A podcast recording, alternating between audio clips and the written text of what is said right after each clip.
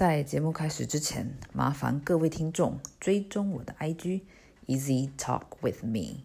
如果有任何问题，也麻烦留言给我。节目要开始喽！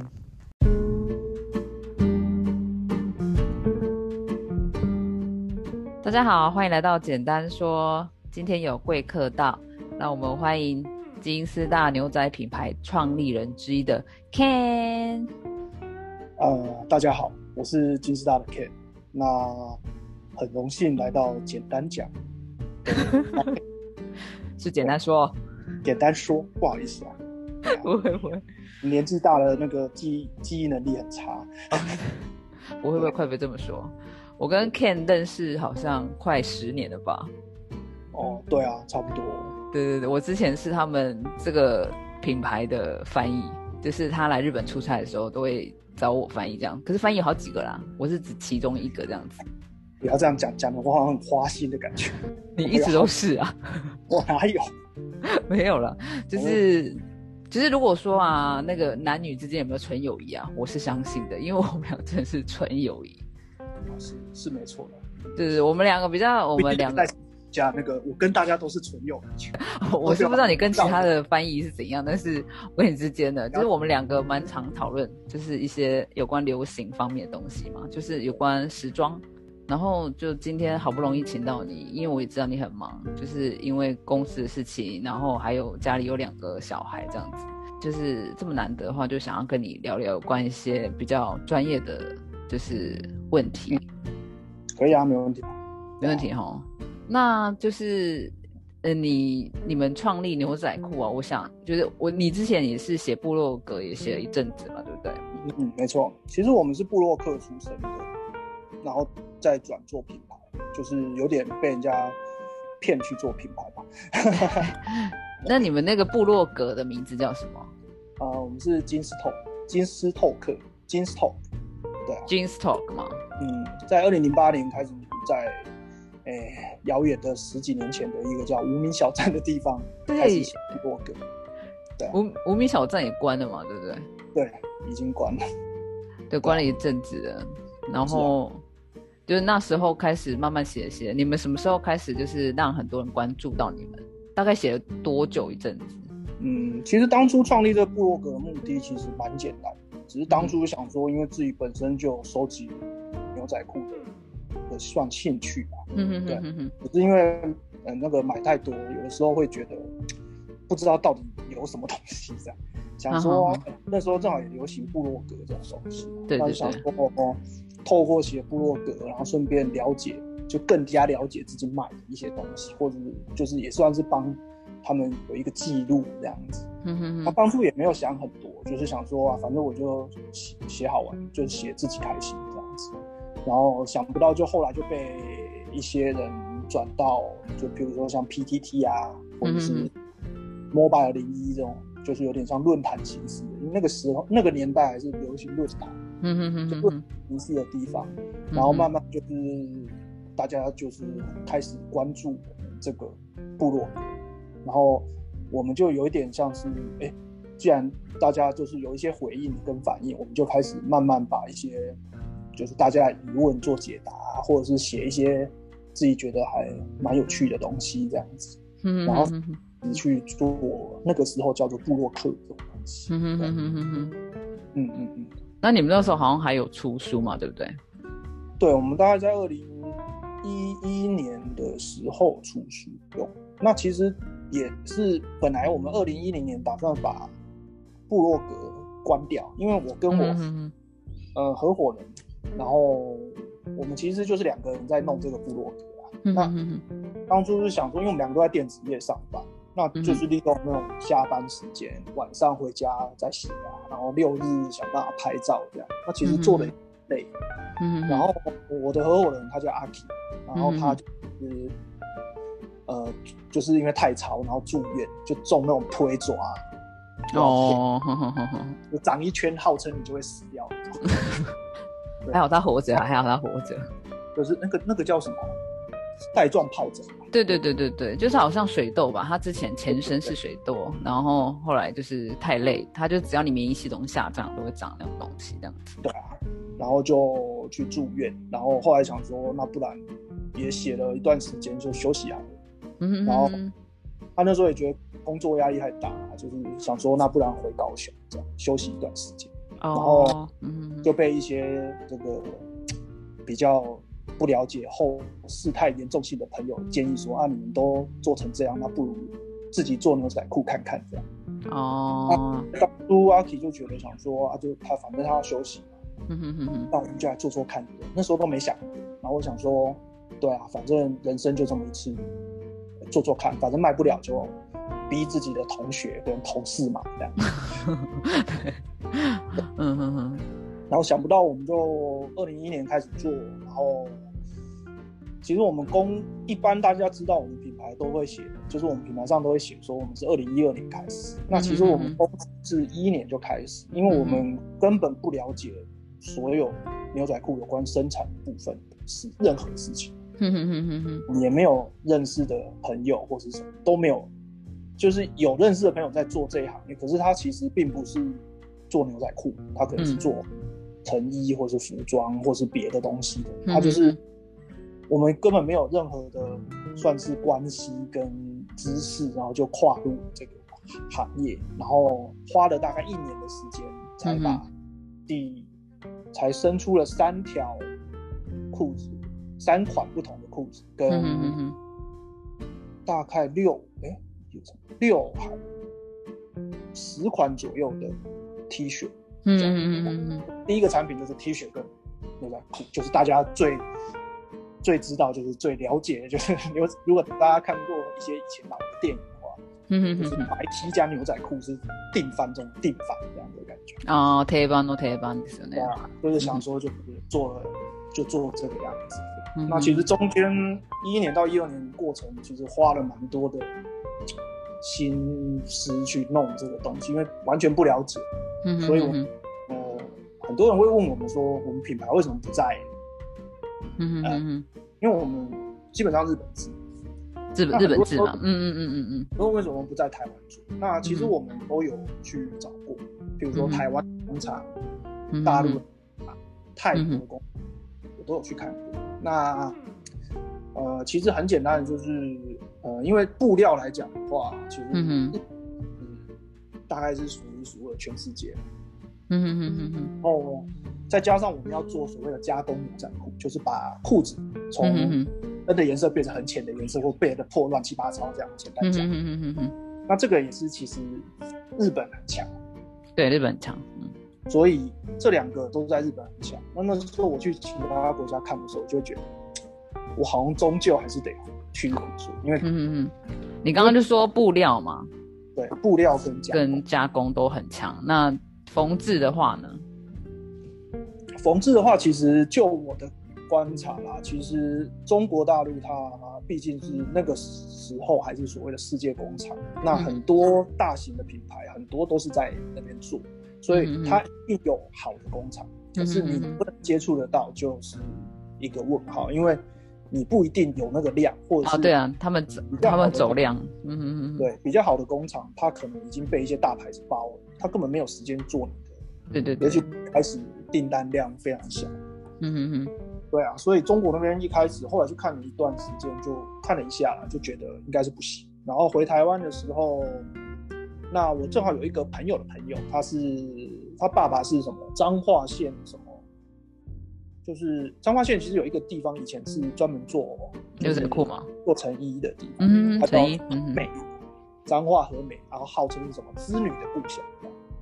织女啊，就是织织的那个女神，织女的故乡。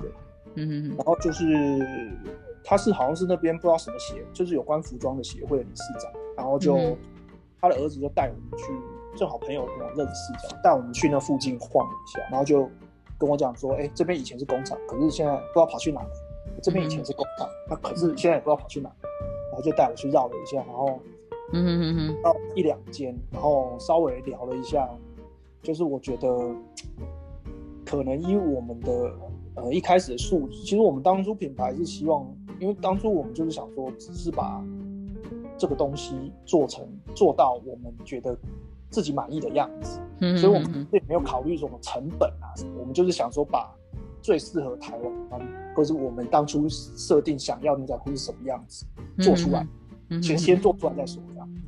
所以那时候后来就觉得，如果我在台湾做，我布料可能要从日本拿，那我加工要再回到日本做。虽然台湾有，可是基本上也有量的问题。嗯嗯嗯。一个是技术面的话，可能需要一些调教，就是一些调整。当然也有可能是我们找到不对的工厂。哦，对，嗯嗯嗯嗯。对，就不是说都不好，是说我们接触到的可能是没有接触到好的，所以在那个情况下，后来就选择去日本做。那这又是一段血泪，因为日本，对啊，工厂是这个行业完全不一样。我懂，我懂，因为我那时候都是我陪你去跟他们翻译的，我懂那个血泪。就是其实船产真的跟，因为我原本是电子业，就是。真的跟电子业的 tempo 非常不一样。第一是这样，他们比较缓慢吗？对，其实是比较缓慢。跟其实我觉得周延性就是比较细部，就是可能我们电子业很多做很多事情之前要卡很多东西，就是很怕出错什么。嗯，然后呃，我接触到的的一些就是目前接触到的船产，我觉得。嗯，当然有好，可是也有蛮多是那种就是很很松散啊。对，很多人跟我讲说，日本的那种工艺师就是什么那种工匠精神或什么的。其实，嗯，我觉得还是要看看地看人跟看地方，看人不是每个人都是。其实这个很很容易了解啊，比如说日本有一亿人口，嗯哼哼，对他只要有一趴的人是白痴，就一百万。对啊，对，所以是嗯，所以它的量会感觉比较多，好像比较多人有工匠精神，可是其其实不不不难啊。对啊，对啊，其实就是我当初在日本那边找的时候，那另外一家日本船厂其实好像非常的排外，就是他们，尤其是像我一些缝制的工厂，他们其实基本上都是一些很老很老的，就是欧就是欧基上欧巴上在经营的，嗯，或者是。就是因为缝制啊，其实说真的，牛仔裤的缝制是一个比较枯燥的东西。嗯哼哼哼，因为它其实就是拉产线的话，它就是譬如说你这个人操作这一台机器，它是专门缝裤脚，那它就是一天就是一直在扯裤脚。嗯哼哼哼，就是他的那个裤子到他这一个产线时候，他就一直扯裤脚。所以其实基本上是一个繁复，就是一直在做重复事情的工作。所以他说真的。对员工的技术面来讲的话，他就是会比较小小嘛，就是不需要太多技术做这件事情，就是比较需要。当然是一开始车的好跟车的坏还是有差，可是在一直在训练的过程中，他比较容易就是做，就反正就把这件事做好就好。嗯嗯嗯嗯，因为他就直接是缝裤脚啊，就像你说这个部分，只要他可以，就是他就是熟练度的问题了啦。对啊对啊，我甚至有一个朋友。他是日本朋友，他是那个加工厂的，呃，算是工厂长之下，就是加工的，就是专门做牛仔裤后处理加工的。然后他是工厂长之下，就是有点代替的。然后他后来为了想说，因为他自己本身很喜欢牛仔裤，他就去学缝制，然后就去呃冈山的某一个缝制厂工作，这样。嗯。然后因为他是被公司派去，所以他其实就是没有。没有领那边的薪水，然后他好像做了一年半，因为他蛮年轻的，他做了一年半都在做烫衬的动作。哦，在每天早上起来一直在撸那个撸那个 那个什么熨斗，这样每天在那边撸，就是烫衬烫了一年半。后来他们工厂长觉得这样不是办法，所以就把他调回去了。我就学不到什么东西这样子。对对对对对，那。对方那个缝制厂的态度就是很明显，就说反正你也没拿钱嘛，我机器都安乐啊，你要你要学你就自己去，自己下班时用自己学。哦，他就没有他没有打算要教他，他让他你想学你自己去学这样子。对对对对对，就是日本那边的传产，其实我觉得有时候还蛮，就真的还是蛮那种蛮传统的感觉，就是传统日本，就是你做什么就做什么。对对对对对对对，嗯，那这个是缝制业，缝制业非常传承，所以就是。他们甚至有一些有一些缝制工厂，他们是不用 email 这种东西，他们全部还是用传真，或是打电话这样子吗？对，他们就完全不用 email，完全其实也不会用。那个那缝制厂老板可能六十几岁，他根本也不会想要学这种东西。嗯，觉得麻烦啊。我记得啊，你那时候就说一个电话一个电话打，我记得你那时候跟我这样讲。就是我们一开始就是也没有认识的，所以怎么办呢？就是工商名册找，就找一个牛仔裤的协会，找到协会之后，他有工商名册，然后一个一问。我记得，我记得你有说。然后通常都被打枪，就是礼貌一点他会回你，然后不礼貌一点他就是根本连鸟都不鸟你，就是反正你是外国人，他根本不想鸟你。那后来我在日本的，就是这个业界算混了一段时间，就慢慢可以了解到他们其实就是。他们都有在做外国的生意，可是大部分都是那种，呃，一些大品牌委托日本的商社去做下单的。啊，就是他们对啦，日本习惯就是他希望你中间有一个商社或是一个贸易公司去帮你做中间的调配，不是你直接这样去给他撞进去，然后就说来你帮我们做缝制，这是不行的。对，我知道。所以我们就是算是他们有史以来的。第一个真正纯的外国客，就是完全就是外国人跟他们交涉。对那些厂商来讲，我们很多都是这个样。会觉得你们很莫名其妙，对不对？简单听你讲，就是你这些小小的故事啊。那就是今天既然都讲到牛仔裤的话，我想要知道，就是说，你看你从布洛克当到现在开自己品牌啊，你我想要问你说，你觉得牛仔裤的魅力是在哪里？对，那其实牛仔裤有蛮多东西可以玩的。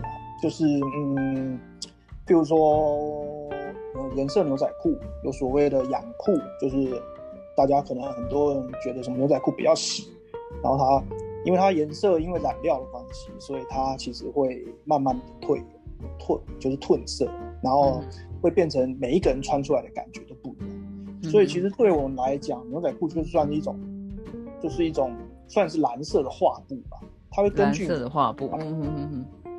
去做出不同的变化。你可能今天，比如说你很喜欢翘脚，你可能在某一个可能膝盖的地方就有一个哦，就一直磨着磨着这样子，就会你可以从你穿的裤子去了解你的生活习惯。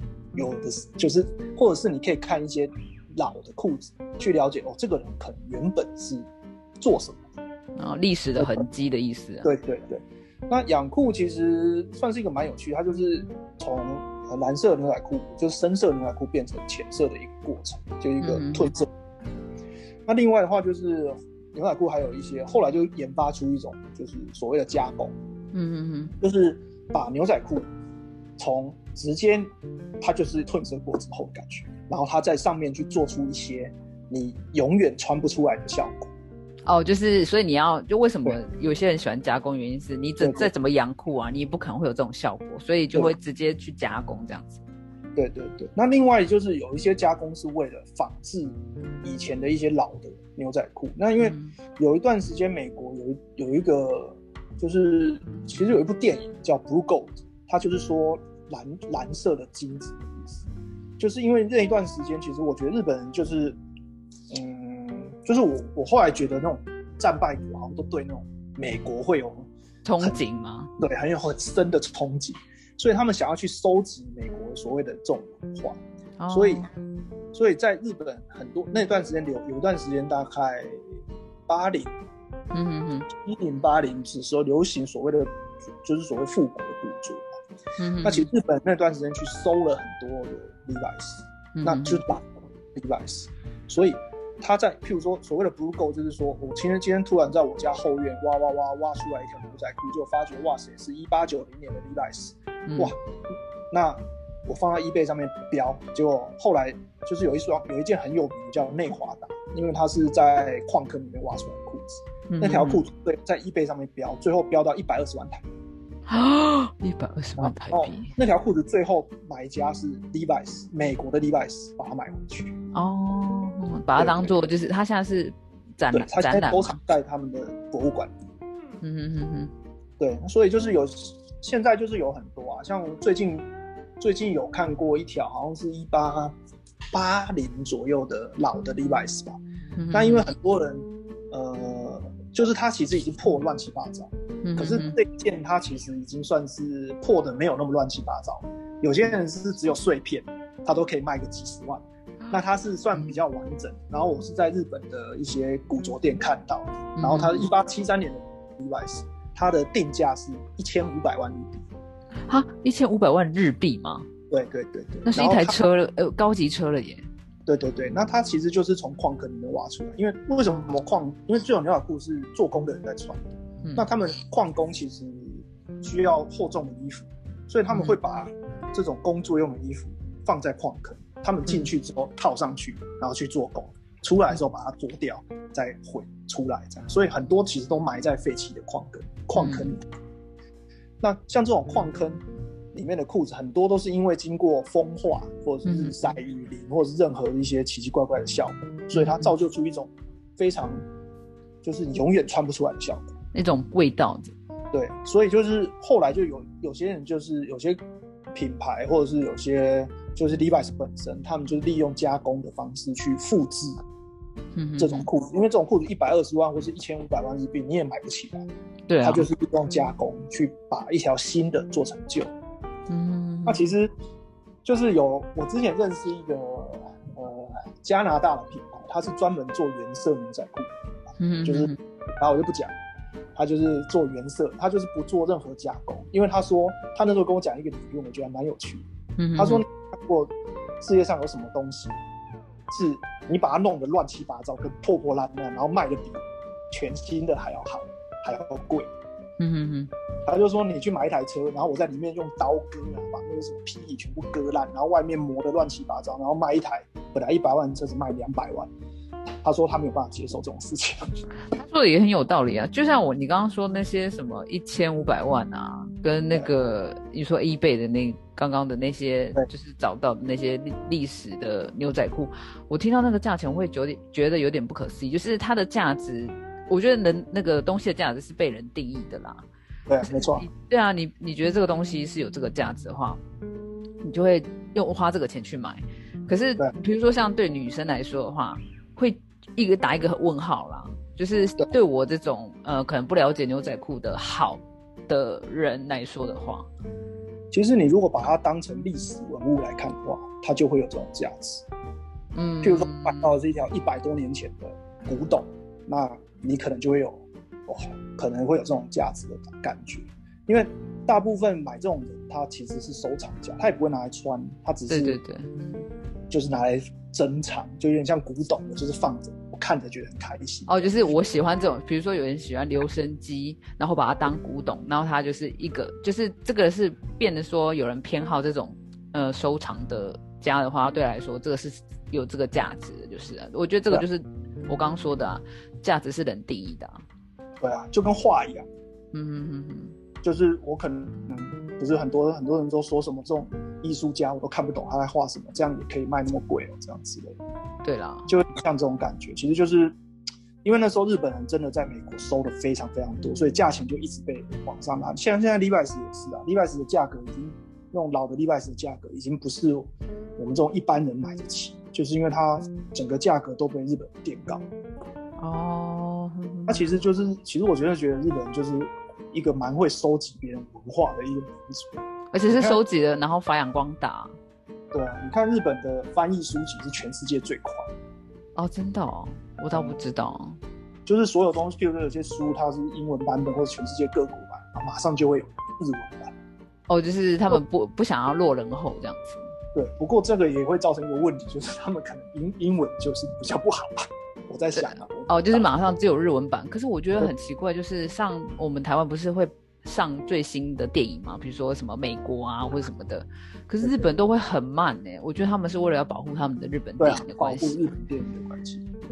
那你可以简单介绍一下那个牛仔裤的历史吗？我想很多听众应该有些不太了解，你可以介绍一下吗？好啊，那牛仔裤的历史其实跟。大家知道 Levi's 有很大的关系吧？嗯，对啊。那所以其实，嗯，牛仔裤这个东西啊，它其实最早是做给工人穿，所以它呃在制作方面其实是一个非常适合快速生产的东西。那毕竟，其实你可以去比较一下，就是牛仔裤的结构，呃，跟所谓的 tailor made。就是那种裁缝师量身定做的，嗯哼哼哼，的裤子的比较一下，就大概可以看得出来，其实牛仔裤是一个非常适合量产的东西。那在美国一个注重所谓的工业量大量生产的国家，其实它是一个非常适合劳动群族群去做去穿的。当然跟布料也有很大的关系啊，因为它布料比较耐磨耐操，所以是适合工人这个阶级去穿的。嗯哼。不过因为后来这个裤这个牛仔裤，它慢慢的被一些呃所谓美国的明星啊，或是一些艺人去穿去左右，它可能本身就是西部，因为是西部那边开始，嗯嗯嗯，美国的西部，所以就慢慢的把它。变成好像一个流行文化的感觉。其实我觉得流行就是西部的文化，它本来是从西部开始的一个东西，本来是工人在穿。可是有一些艺人或者是明星，他们在拍电影的时候去穿的这个东西啊，那就有点像牛仔的感觉。牛仔，对对对，然后就会被人家觉得哦，这个东西好像是一个就像特产品，你去西部一定要买一条。牛仔裤啊，原来是这样子的意思。嗯哼哼哼，对对对。那其实像有一个品牌，像其实最呃三个品牌，应该说牛仔裤的历史跟三个品牌有关系。一个是 Levi's，一个是 Lee，那一个叫 Wrangler。嗯哼。那 Wrangler 它有一段时间，它的设计师还是真正的 cowboy，他就是真正的牛仔。嗯哼哼。他专门做给牛仔穿的一条的一种一个品牌跟一个裤子。其实蛮多品牌做出来的东西都有它特别的特色。像利跟拜斯，他们布料上就是会有很大的差异啊。对啊，讲到历史，就是后来就是跟牛仔裤就变成一种，就是一种纪念品。然后接下来就是被一些很大的电影明星，像什么马龙白兰度啊，哦，是迪恩啊，他们在电影里面穿。然后那时候又正好他们在电影里面的角色又是那种所谓的，就是哥吗？就是有点像。怎么讲？有点像是他们一种嗯反叛的感觉吧，应该是哦叛逆的社会对，就会让年轻人觉得哦这个好像就是很帅，因为男人不坏，女人不爱，就这种感觉，对 对对，坏这样子，所以大家就是穿牛仔裤。那甚至东岸那时候，其实东岸是一个比较，因为英因为可能英国那边移民基本上都是从在东岸居多啦，对对对，所以他没。有办法接受年轻人穿着牛仔裤去教会，或者是穿着牛仔裤去学校。对，牛仔裤是没有办法被穿去教会啊、学校比较正式的场合这样子。对人来讲，所以利拜斯之前就有常常接到一些别人的抱怨，说我的小孩子是不可能没有这么粗鲁，可以穿牛仔裤去呀。对，就就是这种感觉。可是因为就真的是被一些艺人跟明星的渲染，就是穿的越来越多，工人的服装、西部的服装、牛仔裤的牛仔的服装，变成了所谓的流行性的东西。嗯哼哼，就是一年四季都一定要有一条牛仔裤这样。所以它就是一种 icon 级的东西。啊，icon 呢？那那他他就是最开始就是一开始流行是在美国，那它最流行的年代是大概是几零年代？其实每一个每一个年代都有在呃都有在流行牛仔裤，只是流行的东西风格不太一样。嗯，像你看七零年代的丹宁的文化，其实就是嬉皮最强的嘛。嗯嗯嗯对对对。那八零年代就是所谓的摇滚，摇滚对，因为正好有一种叛逆的感觉。那穿牛仔裤，这反而理所当然。这样，其实每一个年的，其实我觉得流行的东西，就是呃，所谓的时尚，我觉得跟文化是有很深的结合。嗯，对啊，就是跟文化都有一些关系。所以有些有些嗯，有些设计师他都会去提说什么，譬如说我今年是，譬如我的我的怎么讲，我设计的灵感是什么？八零年代的什么什么什么？哦，现在嘛，现在就会以前。当做他的一个参考，这样子，然后就以这个，然后再复制，然后再加上自己的创新，这样子。对对对，其实很多都是这样子。嗯，对啊，那其实，所以就是说，呃，牛仔裤简不是一种工人才会穿，所以说真的，现在工人也不太会穿牛仔裤了。对，哎，他们有更多的选择。对，对对对，所以它变成现在是一个流行性的东西。嗯，就就有点。有点经过了时间时代的磨练之后，它变成了一个流行性文化的代表，对啊，所以是一个蛮有趣的东西。说真的，如果你每一个年代都去稍微观察，比如三零的牛仔文化，四零因为有世界大战，所以一开始的做法就不一样。譬如说它的标就变成纸，用纸做，因为物资缺乏的关系。因为它每一个年代都有每一个年代有趣的地方，所以这也是为什么很多人会去收集。哦，每个年代的老裤子，因为它有它历史的背景跟历史的意义嘛。所以我就说，它已经变成是一种古董。你如果用古董的角度去看它，那它就值这个价。可是你如果用衣服的角度去看它，一条破破烂烂，可能东破西破，甚至只有一片碎布，都可以卖个几十万，你不觉得很奇怪吗？对啊，就是看，就是还是嗯，对，就是人去定义这些东西啊。对啊，对啊，对，这没错。嗯，那在日本的话，大概是什么时候开始流行牛仔裤？是战败之后吗？因为其实对，其实战败之后啊，因为那时候有美国，就是其实日本有美国驻军嘛，嗯，那他们美驻军就是有的时候会啊，因为他们就是牛仔裤那时候算是他们的文化跟一种流行的代表的时候，嗯嗯嗯嗯嗯，那他们不可能永远都穿军服，他们可能比如说下船便服的时候。对他们就穿着牛仔裤，然后日本人就看到觉得哇，这个东西好特别，哦，就来学一下这样子。对，然后就花钱去跟那些人买，直接叫他们脱下来卖他们这样子。哦。然后慢慢的就日本有些人知道这个东西，哦，那我就是就是跟美国订。哦，然后我是进直接进来日本这样子。进来日本卖，对。嗯。慢慢的就开始，呃，因为那个时候其实还是。美国字居多，然后慢慢好像我记得，嗯，七三年左右吧，日本才终于做出呃自己国产的单宁布。七三年，嗯，对，那个之前其实都是在都是靠美美国进口这样子。对对对，那那个时候才开始所谓的国产单宁的的。就开始制作吧，应该这样讲。哦，制制作来说的话，是都是就是从七三年开始。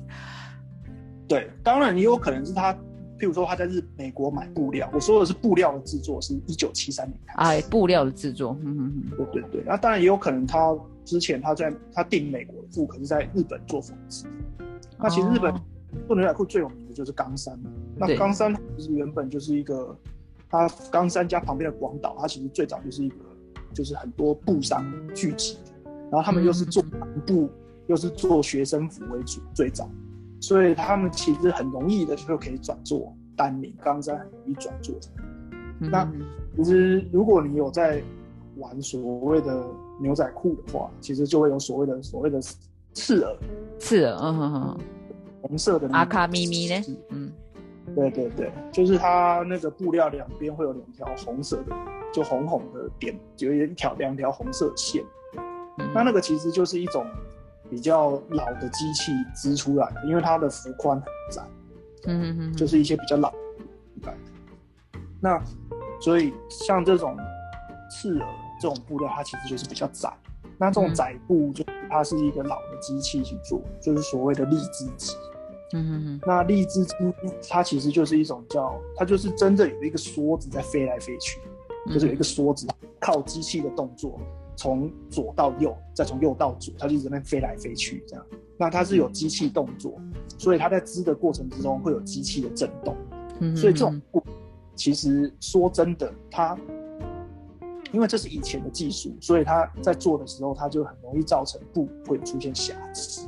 嗯哼哼哼哼，因为它有机器在动嘛，就譬如说你在梭子在飞的时候，它也在震动，所以它有可能穿线的时候就没有穿好，或是怎么样，就是很容易造成，或是线的摩擦，所以造成它的布料就会有一些，呃，就是刺耳的布料，就是会它的毛绒感会比较强。玩牛仔裤，他们追求是要复古的人来讲话，这个是非常重要的东西，因为这样子做出来布才是以前老的布料。因为他们追求的，对，他就是喜欢那种复古感嘛啊，因为就是机器才有才做的，就是因为这个机器才做的出来这种复古的感觉。对对。所以我们要回归我们刚刚的那个，就是对日本流行的话，那你说那时候他们的七三年开始自己有自己的布这样子，对，然后就开始做日本国产的牛仔裤，嗯，然后接下来大概在八几年。的时候开始有所谓的加工牛仔裤。那那就是讲说这种流日本流行大概就是，其实近代我知道他们最近的年轻人好像不太穿牛仔裤，你觉得原因是什么？其实就是，嗯，我自己一个观察，我自己啊，就是其实现在年轻人流行的东西，慢慢的就是变简单。简单怎么说？就是不是很注重，因为其实像加工牛仔裤，很多都会让裤子看起来非常显。啊哈哈哈哈！这个很明显，就是很多有一段时间流行加工牛仔裤的时候，就是其实基本上裤子都做的很夸张，破乱七八糟。哦。搭配上来讲，你可能就是只是因为你下面已经非常夸张，就是上面要简单这样子。对对对。可是我觉得现在年轻人大部分穿着上来讲，他。第一是牛仔裤可能真的太热了，因为现在天气变。对了，对啊。另外在搭配上来讲，他们可能注重层次上的搭配，他们需要整体感呐。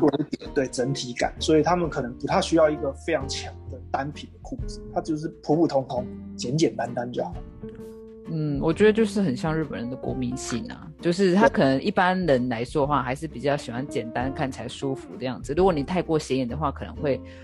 呃，人家会一直不停的看着他，就是会觉得，嗯，你怎么跟大家不太一样这样子？对，这也跟这个有点关系啊。另外就是因为这种加工裤啊都比较贵，哦，有没有没钱的关系吗？对我买一条裤子，我可以多买两件上衣，那我干嘛要买这个裤子之类的？真的哎，因为你知道我想要那个谁，那个志玲姐姐的老公阿 K 啦，他也是一个很喜欢古着，然后很喜欢牛仔裤的人。我不知道你有没有看过他，有时候介绍他自己的那个。喜欢的东西，他买一条都不便宜，可是他也没有在穿呐。哦，对，就是男生最容易发生的事情，就跟我们很像，买了一堆裤子都没在穿，就看着觉得哦很好这样。对对对，然后他他说的那个价钱，我都会有点这样子。对啊，可是就是他可能就是买一些精品的牛仔裤。对对对对对，那那种有些就是真的很贵。他都会特地去美国，然后就是美国也有很多古着店嘛，然后他特地去挑他想要的东西，这样子。哦，那就是蛮标准的。哎，他几岁啊？我都他快比我大吧？那就跟我差不多年代。对对对，他穿的衣服，他平常穿的衣服也蛮哈德的啊，就比较派手，就是比较华丽那种感觉。那可能吧？对啊，就是日本还是有一些风格会去穿那种比较。厚乱七八糟，就像你有说，就是他也有雄雄雄厚资本啊。对，因为我觉得日本风格真的比较多。对对对，他们蛮多样的。对啊，就是你今天想要，嗯，比如穿的就是什么，就是我真的觉得他们比较会搭配的，就是 你搭配的话，因为我觉得日本可能他们就像你说，他们吸收别人文化的能力很快。对啊，然后会自成自己的美感。而且那个美感是好看的，因为他们讲求舒服跟舒适，跟希望不要打扰别人，所以我一定要把自己弄的是最干净、最好看的。嗯，对啊，可能就是跟文化有关系吧其实有关系，还有天气啊，文化都有关系。这样，嗯，天气都有关系，这样子。对，那因为天气，我最近知道了一些不穿牛仔裤的很多都是因为太热、太憋了啊，不然我要穿裤，我就要穿那种超弹。就是弹性纤维加，就是有弹性纤维，它是你在动的时候都不会有什么，就不会有有阻碍感这种感觉。对，尤其夏天穿牛仔裤穿不住哎。对啊，对啊，对啊。所以其实说真的，就是年轻人可能比较不会接触到，也不会想，因为变成是好像，因为就是我这个年代的人，大家都在穿牛仔裤，就会变成说我我也不想要穿的跟一些偶机上一样。哦，这也是，嗯，也是啊，是这样说吗？好，那那像你觉得像台湾呢？台湾人，我觉得台湾人蛮喜欢穿穿牛仔裤。第一个，我觉得，嗯，这样子有点失礼，但是我觉得台湾人可能比较懒得想要怎么搭配，觉得牛仔裤的搭配是最简单、最方便的。嗯，是没错啊，这也是一个原因啊。另外就是我们这个年代，然后。可能看过一些觉得憧憬的艺人或者是一些明星，嗯，很多穿牛仔裤，嗯，应该是就是我们的年，我因为我四十几岁，就我就是六字头，软六六六的尾巴，对，算尾巴，对，六七年次的，所以我们那时候的小时候看到的艺人，都是在穿牛仔裤啊。那因为小时候可像我小时候买不起 Levi's，长大就会想要买啊，然后就会想。哦，就是说这个东西得不到，然后长大就想要得到这样。对，那现在的年轻人反而就比较，因为他们接触到的艺人都是不穿的，或是或是一些可能 fashion 的 icon，他们。哎，其实我觉得现在的年轻人接触的东西比较多，对他们可以接触，就是接触的东西很多啊。他们现在手手机 IG 随便翻过来，想看什么就有啊。所以他们选择性变多的情况之下，可能也不太会去接触，就不会执着于一个单品。哦，对了，嗯，就是各式各样的，就是也是开始慢慢会想要搭配啊。对啊，对啊，所以我觉得可能诉求的点不一样，应该是这样。那台湾男性。加上台湾男性选择真的比较少，哦，对，对啊，就是跟风格上来讲也比较不像日本多变。当然，现在年轻人，我看现在台湾年轻人慢慢都不太一样，对啊，蛮会穿搭的啊，现在很会穿搭的年轻人很多啊。对，那可是我我们这种三十几岁、四十几岁的，还是可能比较没有那么的，就是那么对啊，就是接触到的资讯没有像他们那个能。那个年，就现在年轻人能接触这么多这样子，对了，我但是我觉得台湾的那个年轻人真的穿着都慢慢有在进步了。对啊，我觉得还不错啊，只是我是不太能接受那种非常非常短的牛仔裤。呃，我不喜欢，我不能接受男生穿很紧很紧的牛仔裤，对不起。我是没有办法接受女生穿非常非常非常短的牛仔裤。哦，你说那个露出长腿啊，人家腿就漂亮啊。就我觉得有一种，你也不需要热，因为太热就这样子穿上。可是我必须说，离题一下，这女生台湾女生的腿真的是蛮漂亮的，除了我以外，我觉得台湾女生的腿直又白这样子。可是有些都已经穿到就是真的真的太短。哎，但是我忽然发现了，我觉得台湾的男生，如果说你要说会打扮，要以会打扮哦，我现在是不是说那个先撇除不会打扮？我觉得日本不台湾的男生比台湾的女生会打扮。嗯，其实我觉得不一定，就是你还是要看。但是我是以整体来说的话，我觉得台湾男生比较会有一些，我觉得台湾女生比较偏怎么说？就就是像我觉得在日本。也是一样，我觉得日本男生的打扮比日本女生的打扮好看多了。哦，嗯，我是觉得日本女性可女生的打扮比较自私的，对，就是她现在流行什么，然后她就是大家就会跟着流行这样子，就是他们杂志风格就就是大概就是可也是很多多样，但是你大概看大概现在流行这个，那他大概清一色大概都会穿这些这样子。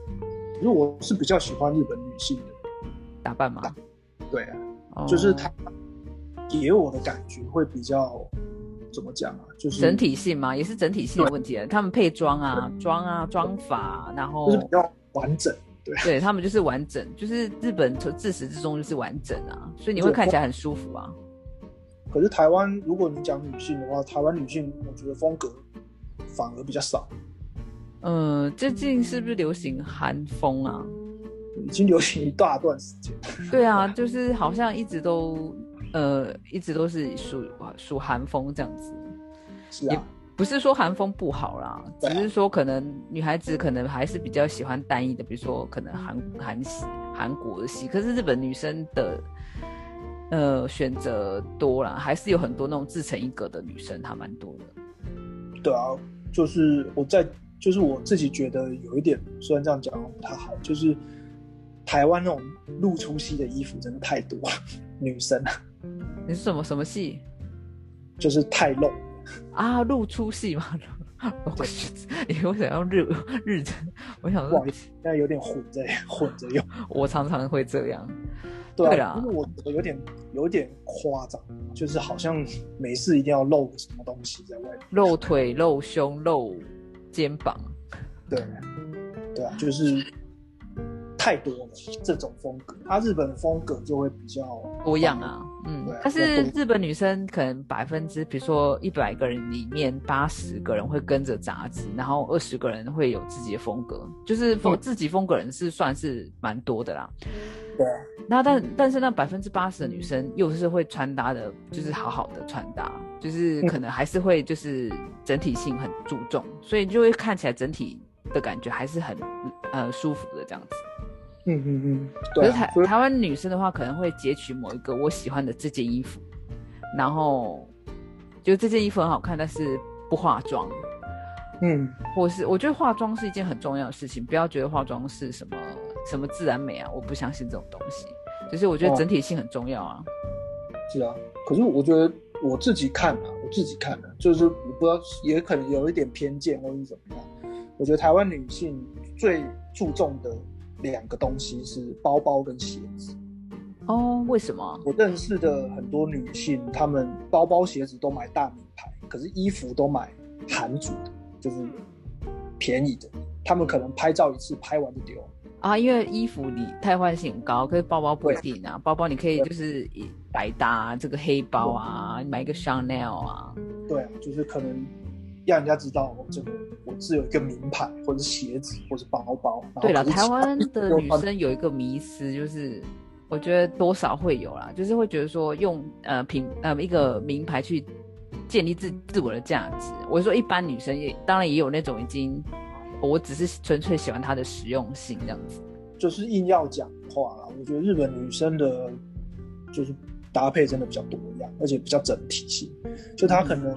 衣服跟包包跟鞋子是，或者是妆或者发，所有东西都是一整套，看起来就是完整这样。啊，台湾可能就我鞋子可能这样讲好像会不太好，就是我自己自己觉得自己觉得个人意见，不要不要赞我。就是我自己可能就是包包鞋子用大名牌，然后接下来服装就可能随意这样，嗯就看起来就会觉得有一段有一个落差感，知道。